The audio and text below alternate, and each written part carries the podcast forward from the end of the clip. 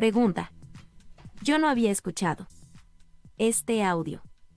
Pero yo en mi loquera creía y pensaba que si tenías algún grado alto de estudios sería más fácil. Dijo tu mente estaría más despierta. Si no estudiaste o acabaste un nivel de educación mayor, sería más alto el nivel de comprensión. Y creo te lo pregunté y dijiste que no. Pero estas semanas hemos estado escuchando varios videos de Ken. Y en este particularmente lo da y recalca. ¿Qué opinas? es el video en el que Kenneth está hablando acerca de la proyección. Sí, también lo conozco, lo he escuchado y sigo recalcando que no, no es necesario. Vamos a ver por qué. Escuchemos. La proyección da lugar a la percepción. La proyección es una de las dinámicas clave para llegar a entender este curso. Muchos me habéis oído comentar esto. Cuando Helen anotaba un curso de milagros dictado por Jesús, él les dijo a ella y a Bill que para aprenderlo ellos tenían la ventaja de ser psicólogos y de entender la proyección. La proyección es el término psicológico que se emplea para describir. Ok. Ahí tenemos ese punto. Ellos tenían la ventaja, pero no era la obligación de cualquier persona saber qué es la proyección. Por eso Jesús en el curso de milagros explica qué es la proyección, para que cualquiera lo pueda entender.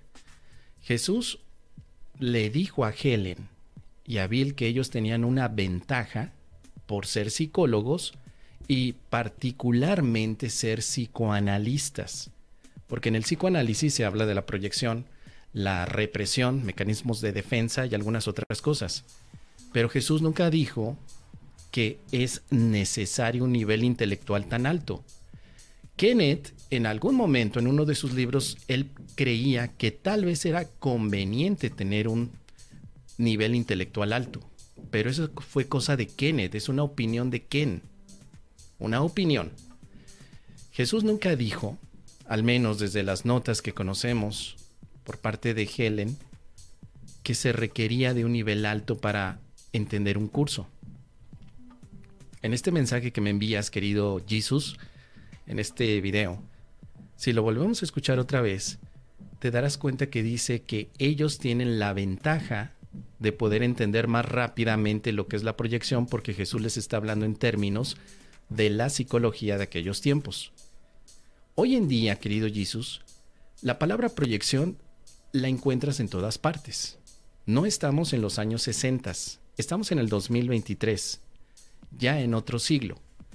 Y la palabra proyección ya se entiende de una manera mucho más popular. Casi, casi te puedo decir que es parte de la cultura popular. Pero en los años de Helen, en los años 60, todavía no era tan común. Así que hoy ya no tendríamos pretexto para entender el curso de milagros diciendo que teníamos o, o tenemos que tener un nivel intelectual alto. Claro que no. Vamos a escuchar otra vez el audio, querido Jesus. Vamos a escucharlo. Va de nuevo. El que tú me enviaste. Es una de las dinámicas clave para llegar a entender este curso. Muchos me habéis oído comentar esto. Cuando Helen anotaba un curso de milagros dictado por Jesús, él les dijo a ella y a Bill que para aprenderlo ellos tenían la ventaja de ser psicólogos y de entender la proyección.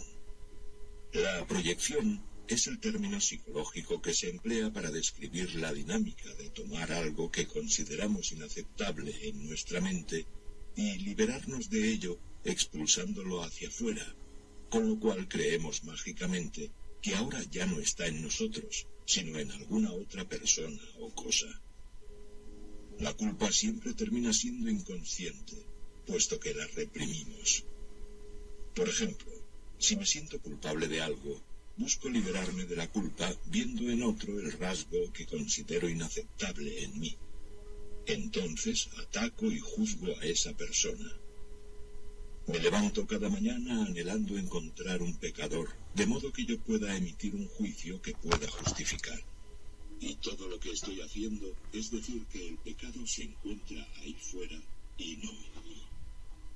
Este es el significado de las frases siguientes del libro de ejercicios. Cuando te sientas tentado de acusar a alguien de algún pecado, no permitas que tu mente se detenga a pensar en lo que esa persona hizo. pues eso es engañarse uno a sí mismo. Pregúntate, en cambio, ¿me acusaría a mí mismo de eso? Libro de ejercicios, párrafo 9, frases 2 a 3. ¿Qué te parece, querido Jesús? Si ponemos atención, solamente Jesús les dice, ustedes tienen la ventaja, pero no quiere decir que tengan el requisito de ser psicólogos para entender un curso de milagros. Ahora, tú podrías decir, mira, es que si yo estuviera más preparado, entendería mejor. Pero preparado en qué, querido Jesús? ¿Preparado en qué para empezar? Porque tú podrías ser todo un intelectual y tal vez no comprender el curso de milagros. Hay intelectuales que no lo entienden. Conozco a varios profesores en matemáticas, en filosofía, que le han intentado rascar al curso y simplemente no lo entienden porque también su intelectualidad o su preparación puede llegar a ser un obstáculo. Yo no, yo no creo que sea necesario y un requisito tener un alto nivel intelectual. De hecho, para mí es un mito creer que el curso de milagros es para intelectuales. Y la prueba de ello es que practicando los ejercicios en los que no se requiere ningún tipo de análisis por tu parte, podrías lograr el mismo propósito. La lectura, por supuesto, del texto puede parecer difícil. Tal vez el único requisito es saber leer. Creo que ese sí sería el único aspecto necesario. ¿sí? Que tengas lo básico, es decir, que sepas leer. Si sabes leer, lo que puedes aprender es a razonar. Y a veces en las escuelas no te enseñan a razonar, querido Jesus, te enseñan a repetir palabras. ¿O acaso tú razonas las matemáticas? ¿Acaso razonas que 2 por 2 son 4, que 4 y 2 son 6, que 6, y 2 son 8 y 8 16? ¿Tú, tú lo pones como razonamiento o lo pones como repetición? El sistema educativo tiene poco de razonamiento y mucho más de repetición. Entonces, ¿estar preparado en qué, querido Jesus? Tener un título universitario no implica que puedas razonar. Y este curso es un curso para razonar.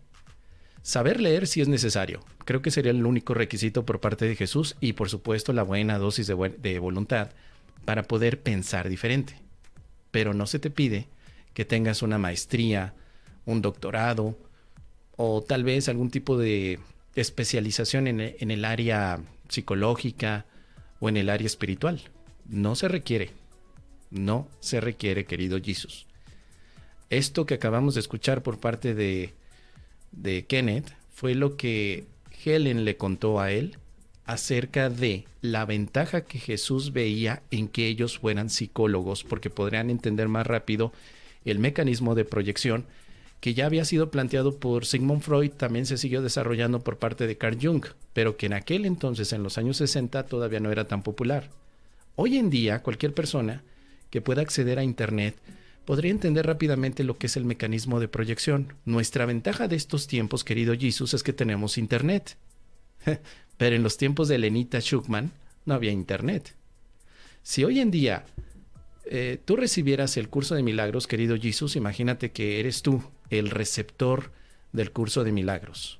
No voy a decir que eres el privilegiado, solamente el receptor, para no hacer especialismo. Tal vez Jesús te diría, Jesús, tienes la ventaja de tener en tus manos un aparato que es tu teléfono celular para poder buscar rápidamente los términos que se hablan aquí en el curso de milagros y entenderlos en un contexto mucho más amplio. ¿Sí? La proyección entonces ya no sería algo tan difícil ni tan misterioso, es algo que, nuestra, en nuestro día a día hablamos de ello. Por eso Jesús decía, este curso se comprende cuando la proyección también la entiendes. Y ustedes como psicólogos la pueden entender, pero no solamente un psicólogo. Yo no soy psicólogo y entiendo perfectamente cómo funciona la proyección. ¿Y sabes por qué? No porque yo haya estudiado psicología. No tengo ninguna preparación en psicología. Es más, hasta he hecho parábolas acerca de la proyección. ¿Te acuerdas la parábola acerca de la vomitada, de la guacareada? Entonces, ¿yo qué necesité para entender lo que es la proyección? Simplemente leer y razonar. Nada más. saber leer y razonar, además de la práctica, de los ejercicios, es lo que me ha llevado a comprender lo que es un curso de milagros. Por eso es que al final parece que el curso está envuelto en capas y capas de complicación, pero no, querido Jesus, eso es un mito nada más.